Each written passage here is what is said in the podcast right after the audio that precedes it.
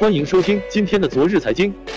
又要降温了，中央气象台预计，从今天起至三十日，新一股强冷空气将自北向南影响我国中东部地区，带来大风降温。其中内蒙古东北部分地区降温可达十度至十四度，局部地区降温达十六度以上。黑龙江北部和东部、陕西中部、青藏高原东部等部分地区有小雪或雨夹雪。同时，内蒙古中东部。东北、华北、黄淮等地还将有四至六级风，阵风可达七至八级。此外，随着这股冷空气南下与暖湿气流结合，未来三天，黄淮南部及其以南的大部地区又将迎来降雨，其中江南、华南部分地区有大雨，局部地区暴雨。零下四十点七度，大兴安岭迎来今冬首次极寒。随着新一轮冷空气的到来，内蒙古再次迎来大幅度降温天气。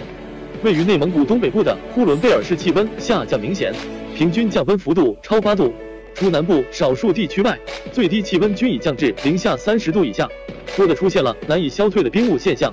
而位于东北部的大兴安岭林区、北部林区的图里河、根河等地，还出现了今冬以来首次低于零下四十度的极寒天气。这次降温的幅度很大，天冷了，各位多加衣服吧。